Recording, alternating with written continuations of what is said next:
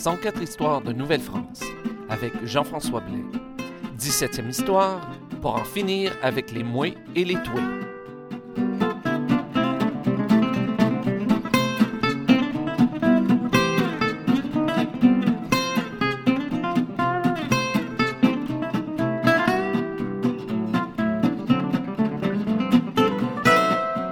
Bonjour à toutes et à tous et bienvenue à cette 17e histoire de Nouvelle-France. Aujourd'hui, eh bien, on va, on va se poser la question comment est-ce qu'on prononçait les sons OI en Nouvelle-France? C'est-à-dire euh, des sons OI comme dans moi, comme dans toi, comme dans le roi ou Jean-François. Euh, très souvent pour euh, imiter le langage de nos ancêtres, et j'en suis très coupable, moi-même je l'ai fait très très souvent, ben, tout simplement on substitue le son wa dans tous les mots par oui, et on dit que c'est de l'ancien français, ou du français du plutôt euh, ancien. Est-ce que c'est réellement le cas? Ben, la réponse, vous allez le voir, n'est pas aussi évidente qu'on pourrait le croire. Mais je l'avoue, certainement pas aussi évidente que moi je l'ai cru pendant plusieurs années. Il y a plusieurs personnes qui m'ont dit jusqu'à maintenant, euh, des personnes à qui euh, je parlais de l'histoire de, la- langue française, qui m'ont dit qu'il était impossible de savoir avec exactitude comment les gens prononçaient, comment nos ancêtres prononçaient, parce qu'il n'y avait aucun, y a aucun enregistrement des conversations de l'époque, donc du fait même, c'est impossible de savoir. C'est vrai, il n'y a aucun enregistrement. Est-ce qu'il est possible de savoir ou d'avoir une idée comment ils prononçaient les mots? Oui. Parce qu'à l'époque de la Nouvelle-France, il y avait des grands débats, bon, principalement en France, c'est sûr. Ici, en Nouvelle-France, on avait d'autres choses à faire. Mais en France, il y avait euh, beaucoup de débats sur le bon français. Qu'est-ce qu'était la bonne langue française et quelle était surtout la bonne prononciation? Ça date pas d'aujourd'hui ou ça même date pas d'hier, cette, euh, cette histoire-là. Déjà au 17e siècle, même au 16e siècle, euh, on se posait la question et euh, heureusement pour nous, eh bien, plusieurs auteurs nous ont laissé des, des livres dans lesquels ils nous expliquent comment on doit, en principe, prononcer correctement les mots. Ce qui fait que pour faire l'émission d'aujourd'hui, je suis euh, retourné non pas dans les livres d'histoire moderne, mais directement aux sources, c'est-à-dire dans les livres écrits à cette époque et qui nous renseignent sur la prononciation. Euh, J'ai consulté, et je vais vous citer même plusieurs livres qui ont été écrits à, partir de l'année de, ben, des années de la naissance de Samuel Champlain et euh, jusqu'au 19e siècle. Il y a des différences entre eux, et vous allez voir, parce que la langue évolue tout de même pendant, dans ces siècles-là, mais il y a tout de même un point commun à tous ces livres de tous ces siècles, c'est qu'il est faux de toujours remplacer les wa par des oui.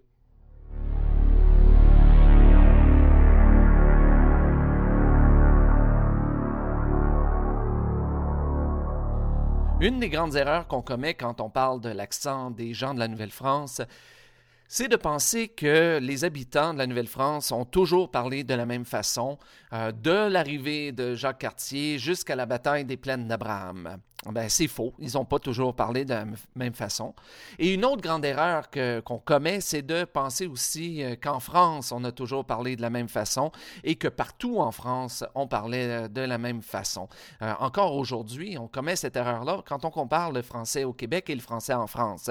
Il s'agit juste d'aller faire un petit voyage en France pour s'apercevoir que le français peut changer considérablement d'une région à l'autre. Et à l'époque de la Nouvelle-France, la réalité, c'est que chaque région du Royaume de France avait sa propre façon de parler. Quelquefois, c'était une langue totalement différente, comme euh, en Bretagne, par exemple, alors que d'autres fois, c'était une langue une façon de parler tellement différente, une façon de prononcer, euh, même une façon d'écrire les mots, et même euh, tout dépendant des régions, on n'avait pas toujours le même nombre de lettres dans, l'alphabet. Eh ben, c'était tellement différent qu'on ne se comprenait pas d'une région à l'autre. Et chaque parler régional portait le nom de sa région. Comme par exemple aujourd'hui, ici au Québec, on dit qu'on parle québécois.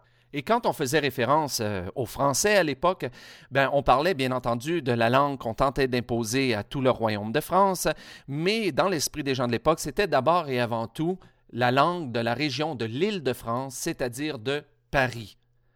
Et en dehors de Paris, peu de gens comprenaient cette langue. En fait, on estime que seulement 20% de tous les, euh, tous les gens habitant le royaume de France, seulement 20% d'entre eux comprenaient la langue de Paris, le français tel qu'on l'entend aujourd'hui. Mais avant d'aller dans les détails, est-ce qu'on peut tirer déjà une conclusion à la lecture des auteurs de, l'époque? Ben, moi, j'en tire trois conclusions. Première conclusion, selon les auteurs de l'époque, et ça tout, euh, tout, siècle confondu, on devait prononcer les lettres OI en ouais ou en oui. Ça, c'est ça dans la plupart des cas. Dans certains cas, comme dans les verbes à l'imparfait, ben, dès le, 18, le, début du 18e siècle et même un petit peu avant, on pouvait on utiliser le ouais, mais on pouvait aussi simplement utiliser le son est. Et ça, à certains moments, c'est même recommandé. Donc, même si on écrivait le verbe euh, j'aime-moi, donc J apostrophe A-I-M-O-I-S, eh bien, on, on recommandait de prononcer j'aimais. Deuxième conclusion, c'est qu'il y a eu, on dirait, une petite guerre entre les prononciations. Euh, certains mots euh, ont commencé à être euh, prononcés donc de façon avec les, les alors que d'autres ont conservé la prononciation ouais. Et aujourd'hui, ben, il y a encore plusieurs mots qui gardent les traces de, de cette bataille-là, de cette guerre entre les prononciations. Et ça, vous allez voir, c'est assez étonnant. Troisième conclusion, finalement, et ça, c'est peut-être le plus étonnant, c'est que le son wa a bel et bien existé pendant toute la période de la Nouvelle-France, mais c'était généralement considéré comme étant vulgaire.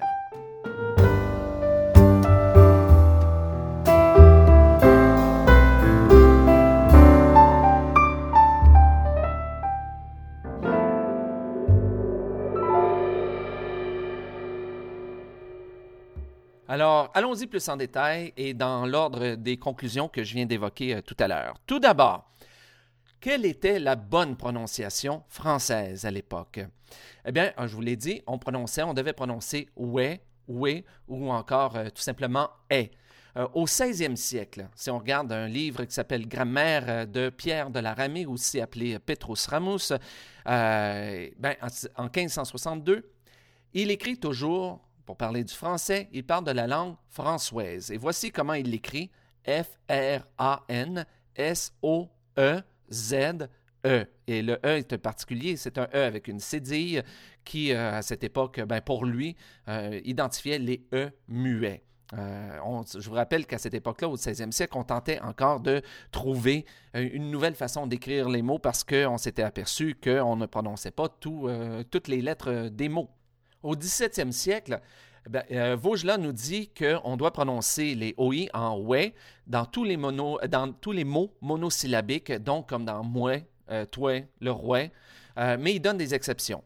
Par exemple, il dit qu'au lieu du mot droit, au lieu de dire droit, on doit dire drette. et là, il y a un T à la fin. Il veut, prononcer toutes les lettres. Donc, on dit drette. Et au lieu de dire je crois, il dit je crée. Euh, au lieu de dire qu'il soit, ben, on devrait dire qu'il sait. Euh, qui a donné peut-être euh, qui sait, ici en québécois aussi. Et il y a le froid, là où je ne suis pas trop sûr, parce qu'il dit qu'il faut prononcer frais, mais il y a un D à la fin. Donc, est-ce qu'il faut dire Fred ou fret? Eh ben, j'aurais tendance à dire que pour lui, il fallait dire fret. Mais ça, ben, c'est sous toute réserve.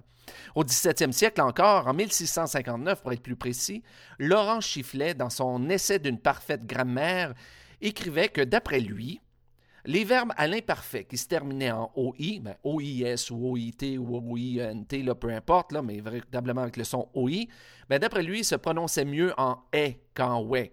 Mais il disait que ce n'était pas une faute euh, de grammaire, une faute de les prononcer en ouais. Mais il ajoute, et ça c'est intéressant de le mentionner, il ajoute à propos de la prononciation en est, il dit Il est vrai qu'on lui a longtemps résisté comme à une mollesse affectée de langage efféminé, mais enfin, elle a gagné le déçu. Alors, euh, visiblement, lui, préfère la prononciation en est, mais il nous avoue que plusieurs personnes trouvent que c'est du mauvais français. Et finalement, au 18e siècle, vers la fin du régime français euh, en Amérique, le changement dans les temps de verbe comme l'imparfait semble bien terminé. Euh, dans un livre intitulé Traité de prosodie française, Pierre-Joseph Toulier, qui, Toulier Olivier, Olivier c'est ça, nous dit qu'on prononce encore plusieurs mots en ouais, mais les verbes à l'imparfait devraient se prononcer en est. Et on retrouve la même chose chez Claude Buffier en 1754. Je vous ai parlé aussi des traces des combats entre les deux mots qui ont gardé des, euh, ben, qu'on a gardés en français contemporain. Euh, ben, dès l'époque, il était difficile de définir une règle pour le son wa. Les grammairiens de l'époque tentent de leur mieux de nous expliquer comment bien prononcer, mais on sent un malaise du fait que euh, à certains moments, la règle s'applique, mais pas à d'autres. Par exemple, justement, j'ai mentionné le mot droite. Selon certains auteurs, euh, quand il est utilisé comme adjectif, comme par exemple euh, le droit chemin, on dit drette, ou quand on veut dire à droite, on dit à drette. Mais s'il est utilisé comme un nom, on dit le droit. Donc à ce moment-là, c'est ouais. Euh, dans le nom des peuples, c'est la même chose. Il y a certains noms de peuples qui ont pris le son est, comme français et anglais, même s'ils s'écrivaient avec un OIS, alors que d'autres ont conservé la prononciation ouais. Et ça, on le retrouve encore aujourd'hui comme danois. Euh, par exemple, les Suédois, les Danois ont gardé euh, le son OIS, mais pourquoi est-ce que les Anglais et les Français, alors que c'était écrit de la même façon à l'époque, ben, eux sont allés euh, dans une autre direction? donc, on, on, voit du même coup qu'il y en a d'autres mots qui se sont transformés de OI en AI, alors que certains autres sont restés tout simplement en OI. Euh, j'ai mentionné les noms des peuples, mais il y a euh, des, verbes comme le verbe croire et le verbe connaître, qui à l'époque se disait croire ou connaître, ou connaître, tout dépendant des, régions. L'un a gardé le OI, l'autre euh, s'est transformé. Même chose pour le mot faible, le mot courtois. On disait, faible s'écrivait F-O-I-B-L-E. Euh, les deux se disaient avec ouais euh, à l'époque. Ensuite, euh, ça s'est transformé en est pour certains, pour l'un d'entre eux, ben, pour faible. Et un dernier exemple qui va bien vous le montrer, c'est que le féminin du mot roi, au début, c'était roine. Hein, on prononçait le roi, et c'était la rouenne. Mais au cours des siècles, la rouenne s'est transformée en reine et, ben, bien entendu, a changé aussi. maintenant, c'est créé avec un E-I, R-E-I-N-E. Et les sons en wa, Qu'est-ce qu'on doit en faire? Eh bien, il semble que la prononciation en wa soit relativement ancienne et même qu'elle précède la fondation de la Nouvelle-France. Et il semble que ça ait été une prononciation euh, propre à l'île de France, propre à Paris, mais euh, des gens du peuple, des gens de la rue de, Paris, et que ça a été considéré comme étant quelque chose, euh, ben, une mauvaise prononciation. C'est pour ça qu'on n'en parle pas beaucoup dans les livres des grammairiens de l'époque on en capte seulement quelques bribes euh, par-ci, par-là, et seulement pour dire que c'est fautif. Et voici ce qu'écrivait par exemple Claude Buffier en 1754 à propos de ce type de prononciation. Il disait Il faut éviter une prononciation vicieuse de l'OI qui est commune même parmi d'honnêtes gens à Paris, mais que tout le monde avoue être vicieuse. C'est de prononcer bois, point, etc., comme s'il y avait bois, poids, au lieu de prononcer bois, poids. Et qu'est-ce qu'on doit comprendre finalement de tout ça? Eh bien, tous les témoins de l'époque de la Nouvelle-France qui ont écrit et laissé des traces sur la façon de parler des Canadiens ont dit qu'ils parlaient sans accent. Et il est vraisemblable, surtout en tenant compte de l'usage qui nous est resté du français, que les auteurs en question faisaient référence à l'usage général du nord de la France, à l'usage du, français d'administration, c'est-à-dire, euh, et le français de, la cour du roi, c'est-à-dire le moué, le toué et le roué. Mais vraisemblablement, ils terminaient les verbes à l'imparfait en est, surtout au 18e siècle. Mais cela étant dit, au fur et à mesure que l'accent des rues de Paris, c'est-à-dire le roi, a gagné du terrain, il est fort à parier que plusieurs soldats qui se sont battus sur les plaines d'Abraham en 1759 parlaient avec l'accent en wa. Les deux accents ont donc très certainement, d'après moi, cohabité pendant un certain temps ici en Nouvelle-France.